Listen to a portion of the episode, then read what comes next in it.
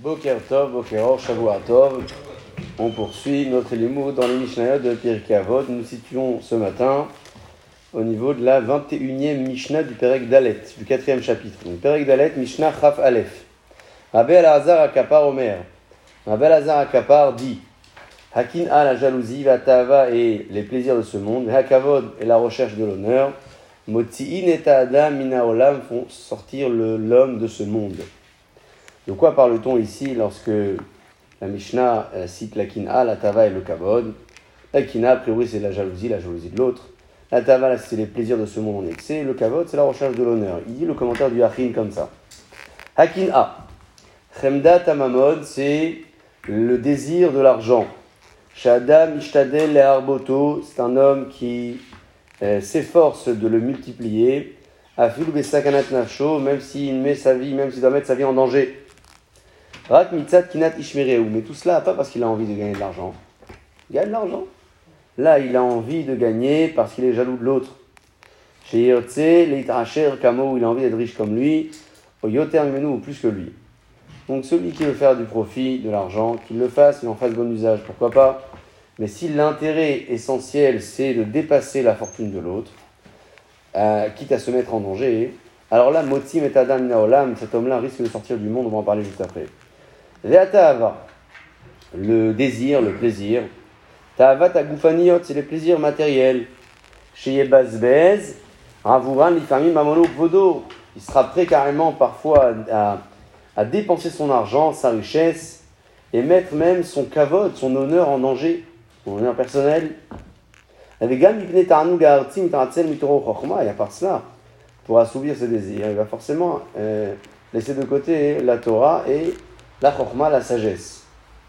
Donc on a un deuxième personnage ici, non pas qui euh, se fait plaisir, mais qui va se mettre à nouveau en danger d'une certaine manière, financièrement ou euh, personnellement, euh, son kavod, pour assouvir ses désirs. Le troisième, kavod, est hageout. Il s'agit ici de l'orgueil, la gava. Gava vourze ibazbez kolacher lo istaken.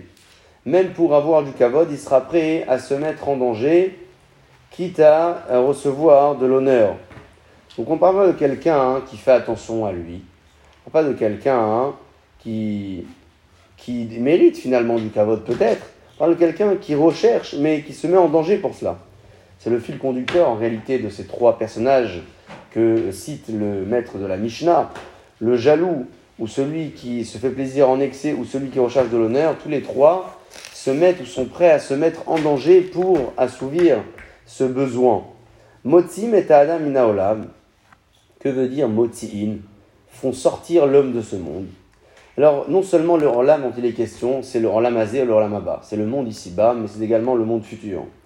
Des milevad chez Galgelu Olam Azé al Yadan, à part les, euh, les, les, comment dire, les mauvaises conséquences entraînées de tout cela dans le monde ici-bas, sur le plan social, on peut dire carrément,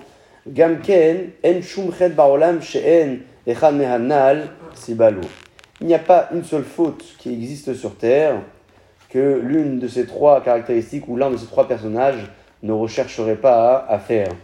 Parce que avec la jalousie ou avec les désirs en excès ou avec le kavod, pour atteindre ce, ce désir, pour atteindre cet objectif, la personne en question va forcément transgresser un propos de la Torah.